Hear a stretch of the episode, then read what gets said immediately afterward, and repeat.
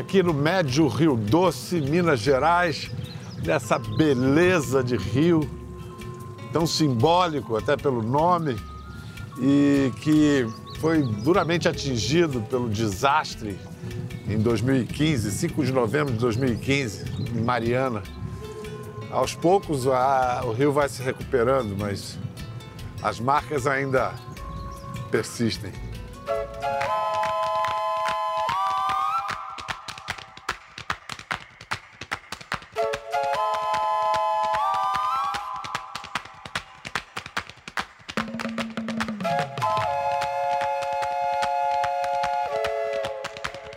Pedro. Ô, seu Ailton, que prazer. Eu aqui fico totalmente presenteado com a sua chegada aqui. Muito obrigado por Nessa- receber a gente. Nessa areinha aqui. Essa linha é boa. Eu acho que eu vou copiar seu exemplo, tirar minha, É. minha sapatilha e ficar descalço, pé, pé na areia. sabe? Isso, fica à vontade. Bora de ao fim do mundo. Vamos, que coisa boa que você chegou aqui. Muito bom. Obrigado da visita. Hoje a nossa conversa é. O nosso estúdio é o universo, a conversa céu aberto. Estamos aqui numa ilha, no Médio Rio Doce, onde viemos encontrar, somos recebidos por Ailton Krenak, esse líder indígena que tornou-se conhecido pelo Brasil, a geração dele, nas décadas de 70, 80, começou em plena ditadura. Eles começaram um tipo de atuação política indígena que era inédito até então. E olha, conseguiram muita coisa. Conseguiram demarcações de terra, outros direitos, e principalmente, muito devido à atuação do Ailton aqui, o famoso capítulo dos índios na Constituição de 88. Foi uma conquista histórica. Mas esse senhor aqui, que parece mais jovem que eu, mas não é, é ele podia ter feito carreira política, sei lá, virado deputado. Não, nada. Voltou para a terra dele, para morar aqui, na aldeia Krenak, em Minas Gerais. Por quê, hein? Ah, porque é uma troca muito vantajosa para mim, né? Olha onde nós estamos andando. Bom, você estaria na esplanada dos ministérios, nas rampas dos palácios. Sem chance. É, esse corpo d'água fazendo espelho aqui para gente, ele é incomparável com qualquer paisagem, né?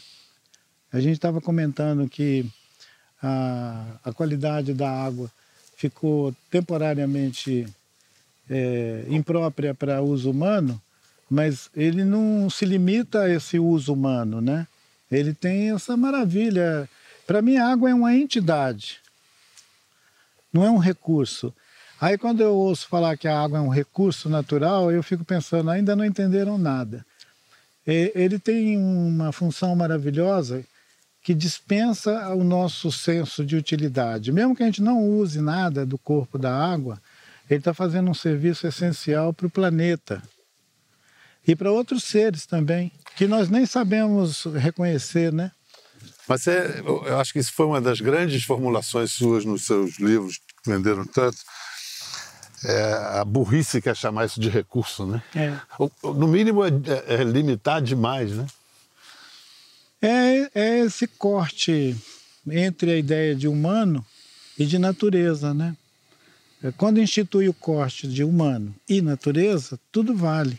Daí para frente, tudo vale. A ideia de recurso, a ideia de patrimônio, todas essas ideias que têm a ver com o jeito dos humanos administrar o mundo, né?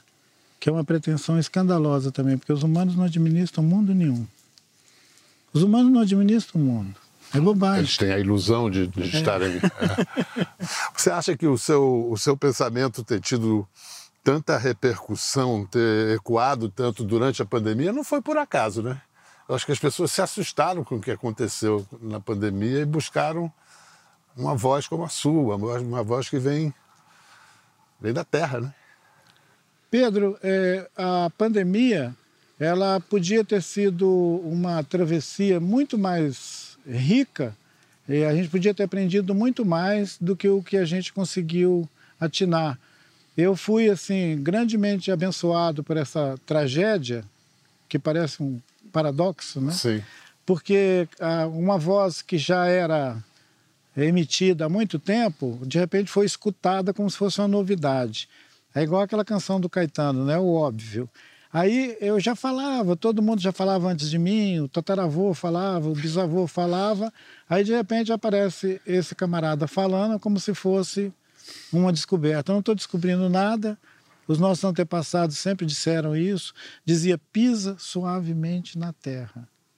Pisa suavemente na terra que era aquela coisa de aprender com a terra. E a pandemia abriu uma janela de percepção que essas falas que eu transmito ganharam extensão, né? E eu fico admirado, porque eu também não tinha uma expectativa de que isso virasse tema de discussão nas universidades da Europa, que eu me tornasse interlocutor de pessoas que estão pensando a Terra em outros termos, pensando a Terra como organismo vivo. Tinha uma, uma cultura que estava se constituindo desde a década de 80, 90, que é isso que deu no pensamento ambientalista, né? o ambientalismo, mas ele ainda era muito acima da, da linha assim do, do toque da vida, né? Ficava com aquela, ainda era a ideia dos humanos administrar a vida. Nos últimos 30 anos, já tem uma observação de que nós não administramos a vida. Nós experimentamos a vida com bilhões de outros seres. E isso é um maravilhamento. Isso é um maravilhamento. Isso pode tirar a gente de um abismo cognitivo, de uma burrice, e nos pôr num outro lugar, os nossos netos, as outras gerações. Né?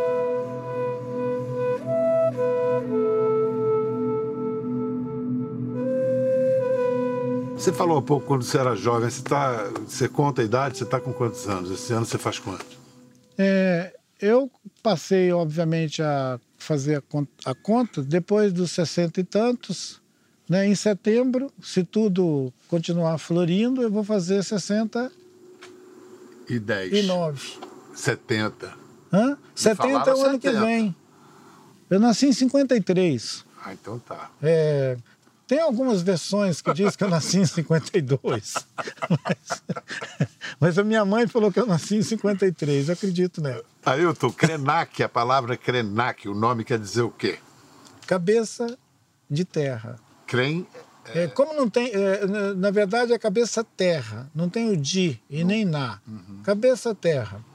Tem um rito antigo dos Krenak que é ficar no chão quase que deitado no chão, mas apoiado no, no cotovelo e na, no joelho, tocando um maracá e pondo, encerrando um canto e botando a cabeça na terra. Esse, essa mímica de fazer isso, de botar a cabeça na terra, é o nome que o, essa gente carrega há muito tempo.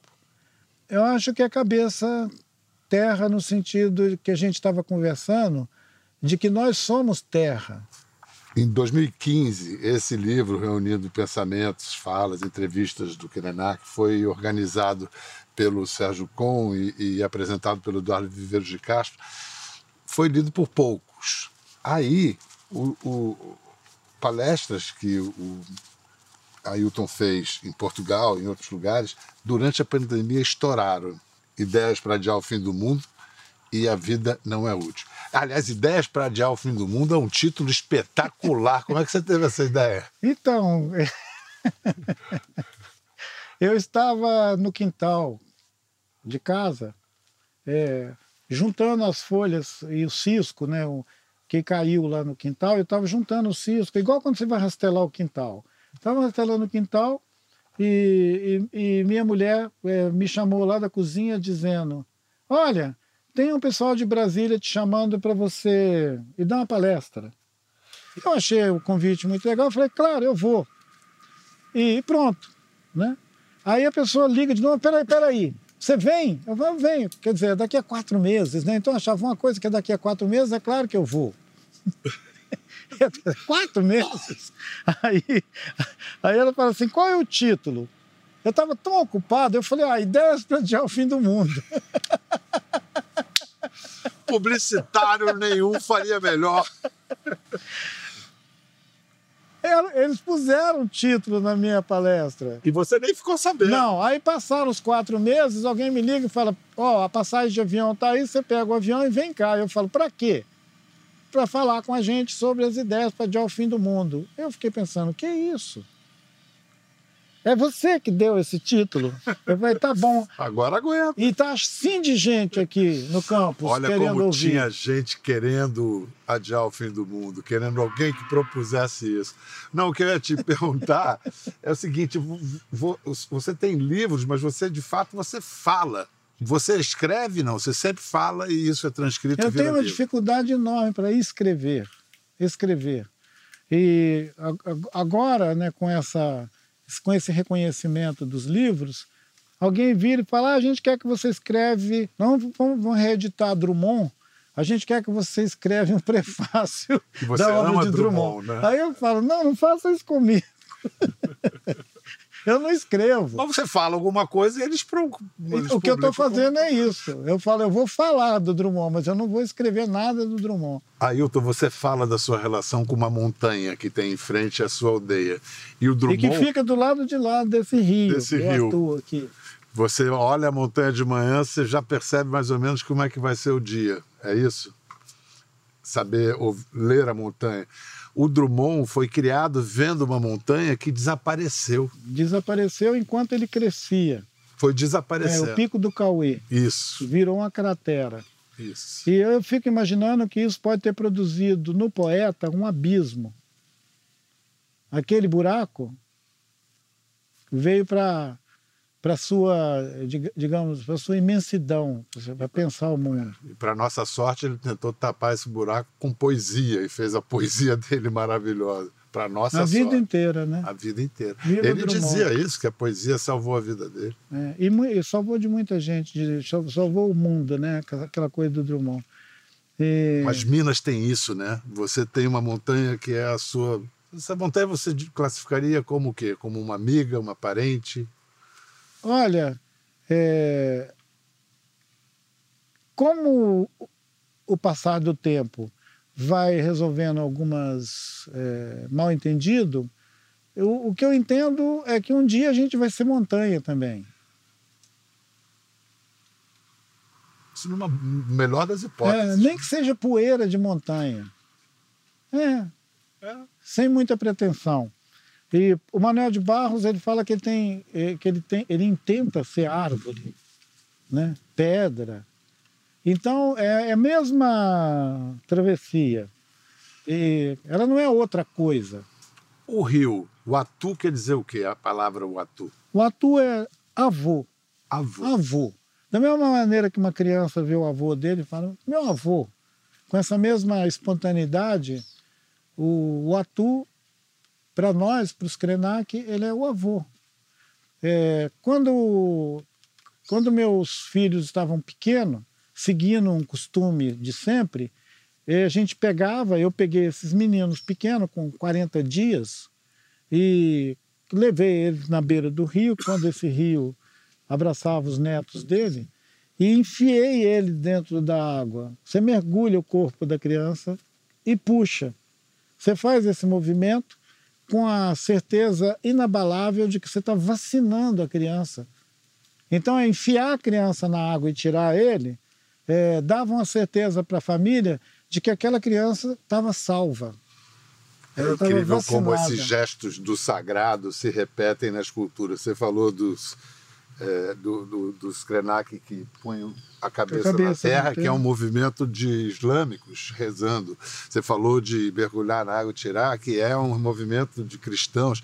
O sagrado se manifesta com gestos parecidos. Na Índia também, né? Na Índia no também. Ganges. É, é. E sobre o Ganges, quando estava em discussão o evento que enlameou o rio, as pessoas falavam comigo: tá, mas ele é só um rio. Eu peguei e falei, então, por que, que a gente entende que lá na Índia tem um rio que é sagrado? É o Ganges. E aqui a gente não consegue admitir que um corpo de um rio seja sagrado. Isso só pode lá na Índia. Eu fiz uma brincadeira sobre isso. A gente quer dizer, a gente não tem nem capacidade disso. Só na Índia que dá para fazer isso. Queria te aproveitar que você falou aí da Índia e te, te perguntar uma coisa. Hoje, é, muita gente com a melhor das intenções está buscando mudar o jeito de chamar e falar algumas coisas. Então, por exemplo, minha, eu tenho filhinhas, eu sou velho, mas eu tenho criança pequenininha. E aí na escola falam para ela: agora você não pode mais chamar de índio, você tem que chamar de indígena. É ofensivo? A palavra índio é ofensiva? Se ela me encontrar, ela pode me chamar de índio numa boa. Mas dependendo da pessoa. dependendo do jeito que é usada a palavra, né? É, e dependendo da pessoa que estiver recebendo esse tratamento, pode ter diferentes é, observações. Eu tenho uma observação que eu já até publiquei, que essa, essa espécie de recolonização que nós estamos é, fazendo do mundo, e que é chamado de correção, é uma ideia de uma correção na linguagem e tudo. Corrigir. É, corrigir a linguagem, essa coisa toda. Isso são experiências que cada tempo vai imprimindo.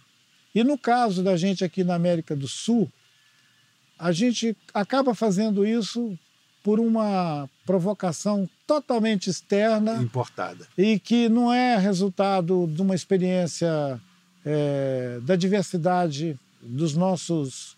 Digamos, da, não, a gente não produziu isso na nossa história, mas nós somos capa capazes, numa boa, de nos apropriar de aparatos é, da cultura externa e adotar isso como um valor próprio nosso. Eu não tenho nenhum problema com isso. Quando eu comecei a organizar a, o que chamam de resistência indígena aqui no nosso país, existia uma coisa chamada questão palestina. Questão. Eu achava questão um, uma palavra feia. Aí eu peguei e propus para os nossos, para a minha geração, da gente chamar o nosso movimento de Nações Indígenas. União das Nações Indígenas. Eu achava que era mais assim, afirmativo. E pegou. Mais bonito do que questão. Né? Eu não tenho questão nenhuma. Né? Parece aquele cara que já chega no lugar e pergunta qual é a questão. né? É, voltando à coisa da correção de linguagem, a gente chamou de União das Nações Indígenas. Se eu tivesse problema com o nome, eu teria chamado de outra coisa, a gente teria dado outro nome. Seria mais ou menos como a gente evitar chamar alguém de trabalhador. Né? Tipo, não, mas trabalhador? Pô, você está chamando ele de trabalhador, rapaz? Não, não chame de trabalhador, não, vamos chamar ele de outra coisa. Ele é um colaborador. Porque agora tem também esse papo furado. Né? Algumas empresas não chamam mais seus funcionários de trabalhadores e nem de funcionário. Funcionário é feio. Você tem que chamar ele de colaborador. Aí eu fiquei olhando e falei, tá legal. A gente vai transformar a linguagem tanto que vai chegar uma hora que os nossos netos e filhos não vão saber mais como conversar. Eles vão ficar diante um do outro dizendo: o que, que eu chamo ele? Eu falo com ele, e aí? Mas acho Qual é a questão? É, acho que só fica, só fica o que funcional, o que foi de verdade. As outras coisas artificial passam, passa. Passam. Vamos lá, eu quero mostrar um negócio aqui. A gente está Estou vendo o rio passando aqui, ele está falando, mostra isso, mostra isso. O doce, o atu. É, no filme do meu, conheço Marquinhos Altberg, meu amigo cineasta Marco Altberg, Ailton Krenak, O Sonho da Pedra, filme lançado em 17, disponível no Now, tem uma figura importante falando sobre o atu. Ah, o atu nosso aí é água grande. Agora aí fala rio doce, porque é água doce, né? Agora Burum fala o, o atunec. Aí é igual o branco fala água doce. A todas as pessoas que tomar banho no atu falam. Ian, é, Tarino, Antônio Rumu, limpa meu corpo. Que todos nós, quando tomamos banho no atu, o atu, primeiro minha bate na água, tem moto, né? Baguia. De Miactu Prã, né? Nada. Tudo isso tem. Aí a gente fala, conversa com a água primeiro. De Miactu Prã, né? Vou atravessar o Atu, o Atu Miangrehé. Aí sai dentro da água, o Atu Miangrehé. O Atu Miangrehé. O Atu Miangrehé. a Dona Laurita, ela é a vovó desses meus filhotes que eu enfiava na água para tirar, uhum. e alguns deles estavam brincando na água ali enquanto ela falava. Ela não está mais é, na nossa convivência, ela inspira a gente demais e ensinou é, ensinou muito né, para as nossas famílias a reinventar uma vida tribal num lugar desolado. Então é uma mulher, é uma mulher muito sábia, porque a dispersão das famílias é um fato corrente na vida brasileira, né? As pessoas migram, vão de um lugar para o outro, ficam distantes uns dos outros, e ela sempre teve essa coisa gregária, de juntar a gente, juntar. E esse esforço dela de juntar a gente, era, ela juntava a gente no meio da tempestade, da tempestade social. Durante é, quase toda a infância e juventude dela, ela viveu exilada daqui desse território. Ela teve que sair daqui porque essa terra foi disputada de uma maneira tão violenta que ela não pôde ficar com a mãe dela e o pai dela aqui. Então eles foram andar. Foram parar numa aldeia guarani, lá em Itatins, no litoral de São Paulo, naquela Serra do Mar. E se refugiar lá por um tempo, para depois, quando passou a primeira infância, já jovem, poder retornar e reconstituir essas famílias aqui e ir buscando os parentes e juntando. Ah, os meus primeiros 20 anos, eu vivi também é, rodando pelo Brasil. Desterrado. É, literalmente desterrado. desterrado. Então tem uma geração inteira que a gente chama de geração do exílio. É um exílio. Não é uma diáspora, é só um exílio. Depois a gente volta para casa. Que língua, qual foi a língua que você aprendeu primeiro? A, a, a, língua que me, que me fez a cabeça é o português. Talvez seja por isso que eu sou tão é, fluente. E eu sei que tem gente que fala: Nossa, cara, mas você estudou muito, né? Eu digo: Não, eu escutei muito. Você Porque para a... falar você só tem que aprender a escutar. Você aprendeu muito. Você é. aprendeu a escutar e aprendeu é. escutando, porque nem todo eu mundo, né? muito. E como é que você foi parar na, na ação política direta lá nos anos 70? Como é que você foi levado a isso? É, quando eu tinha 16 para 17 anos, é, a gente fez a segunda fuga daqui. Um monte de famílias do mesmo jeito que a avó Laurita e a mãe dela tinham sido expulsas. E pelos mesmos motivos? Pela disputa da terra. Essa região aqui foi uma região onde a questão fundiária só deu alguma estabilizada é, na década de 80, a partir da década de 80. Até a década de 80, isso aqui era um faroeste. E foi aí que você sentiu a necessidade de. Não, eu já estava mesmo na, na ladeira. Na luta, né? Já estava na queda, eu falei, que tal inventar paraquedas coloridos? E o, e, e o paraquedas colorido que me ocorreu naquela época foi o movimento indígena. Peraí, se eu ficar sozinho tentando resolver isso, eu vou resolver? Não. Então deixa eu ver se tem um monte de gente com um problema parecido com o meu. Tem. Então eu vou chamar todos eles para a gente fazer alguma coisa juntos. Foi isso. Mas teve um momento, um momento que entrou para a história, setembro de 1987, em que você mostrou que você sabia falar não só com as palavras, com os gestos, com os símbolos. Esse discurso faz parte da história do Brasil. Com a minha manifestação, o protocolo dessa casa mas eu acredito que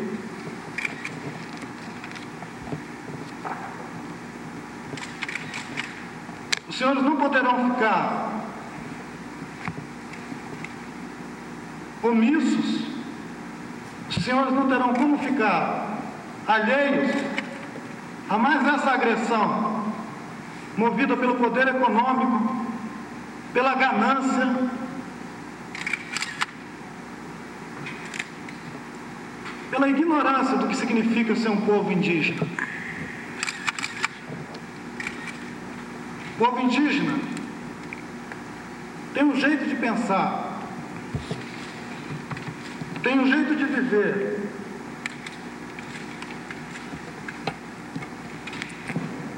Um povo que habita casas cobertas de palha, que dorme em esteiras no chão, não deve ser identificado de jeito nenhum como um povo que é o inimigo dos interesses do Brasil, inimigo com os interesses da nação e que coloca em risco qualquer desenvolvimento. Que coisa linda, seu Ailton. Como é que foi essa ideia de genipapo, né? Eu olho essa imagem, eu vejo outra pessoa. E não era? É, não, essa, identi é, eu, eu não, eu, essa identificação direta, eu fico assistindo, falando, nossa, que rapaz corajoso.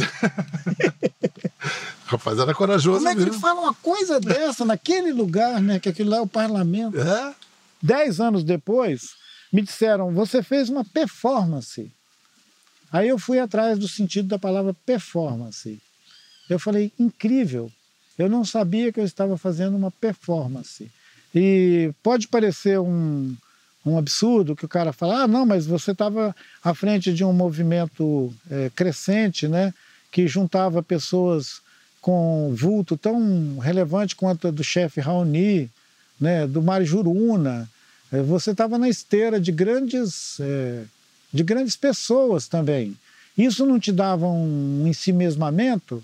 Não, porque a minha ideia de servir a esse comum, ele é desde cedo. Eu podia ter inventado um trabalho para mim quando eu saí com 17 anos daqui, sei lá. Podia ter virado astronauta, sei lá, ou poeta, mas eu não, eu não escolhi nenhum ofício. Eu sou um sujeito sem ofício. Você acumulou. Se fosse, você, proibido, de, se fosse proibido não ter ofício, eu estava frito. Olha, você é artista de performance, você acabou de dizer, ativista político, filósofo, escritor, poeta. Mas você gosta mesmo de ser contador de história. Contador de história.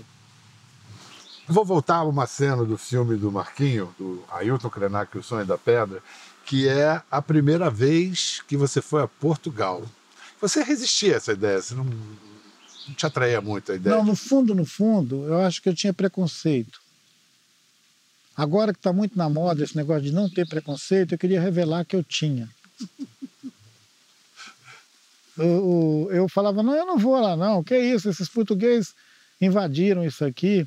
E eu, eu, eu, a minha formação, digamos, de pensamento indígena é, foi ouvindo importantes pessoas é, de vários povos dizendo os brancos vieram aqui e tomaram a nossa terra. E eu, lógico, falava, vou fazer o que numa festa deles? Se eles tomaram a minha terra, eu quero ficar longe deles. Então eu tinha mesmo esse pré-conceito. Mas quando eu encontrei finalmente os portugueses lá na sua Lisboa, eu superei uma porção de, é, digamos, ideias erradas sobre a própria vinda dos portugueses para cá. Eu entendi que aquela coisa, os, os portugueses vieram para cá da mesma maneira que continua vindo gente para cá do mundo inteiro. Talvez porque aqui continua sendo o melhor lugar do mundo como diz o Gil, né? O melhor lugar do mundo é aqui e agora. E o pior lugar do mundo também é aqui e agora. Quando você consegue é, sentir que o pior lugar do mundo e o melhor lugar do mundo pode ser o mesmo lugar, você já alcança uma boa percepção do mundo.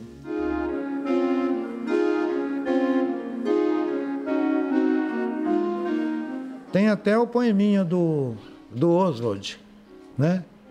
O português chegou na nossa praia, estava uma baita chuva, daí ele vestiu o índio. Mas se ele tivesse chegado num dia de sol, os índios tinham despido o português. Então é um poeminha modernista do, do Oswald para brincar com esse negócio, dizendo: e se tivesse um dia de sol? Que tipo de civilização que a gente ia ser? A gente ia ser uma civilização do controle ou a gente ia ser uma civilização, sabe, da, da, da abundância, da, da do, do, tropicalismo e tudo, né? Antes dos portugueses descobrirem o Brasil, o Brasil já tinha descoberto a felicidade. Mas contar, contar, falar o poeminha dos pus português é muito diferente. É verdade. Nossa! e eles riram. E, e aí, eu, quando estava vindo para cá, eu queria levar um presente para o Ailton Krenak. Pensei em levar livros, alguma coisa assim, mas o, o cara é uma biblioteca, não precisa de livros, tem uma biblioteca dentro dele. Mas como há pouco tempo eu gravei um programa com Dori Caymmi e ele cantou uma música que ele fez especialmente para o Rio Doce, eu falei, é isso que eu tenho que levar, a música do Dori Caymmi, Paulo César Pinheiro, dedicada ao Rio Doce. Vou dar um play para você.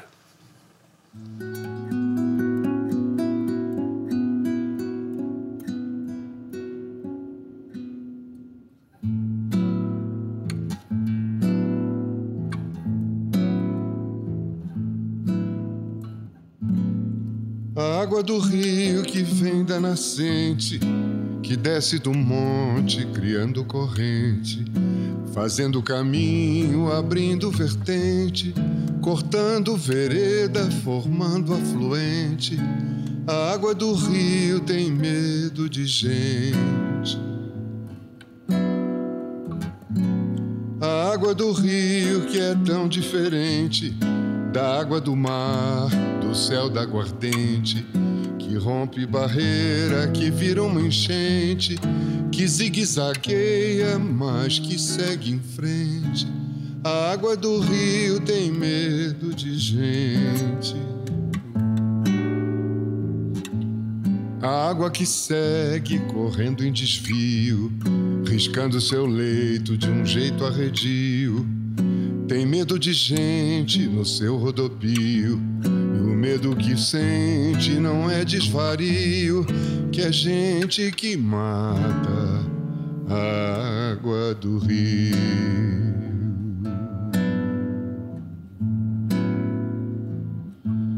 A água do rio.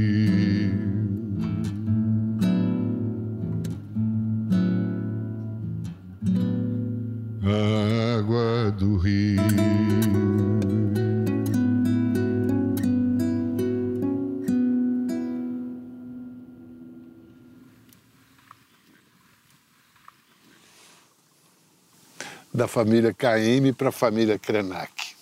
Que bênção. E essa frase que a água do rio tem medo de gente é terrível, né? Medo de gente. A água do rio tem medo de gente. Que tipo de gente, né? Que mete medo em água do rio. Que tipo de gente? Muito obrigado, Ailton. Foi um prazer estar contigo. Espero que a gente se reveja ainda Foi um aqui ou acolá. para o Rio, para mim, para nós todos, vocês virem aqui. Como é que te diz? Adeus, até a próxima em, Krenak. Era ré, Até a próxima ou em Krenak. Era ré. era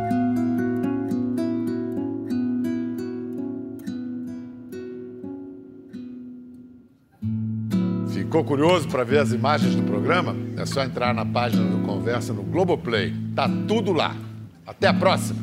A água do rio que vem da nascente, que desce do monte, criando corrente, fazendo caminho, abrindo vertente.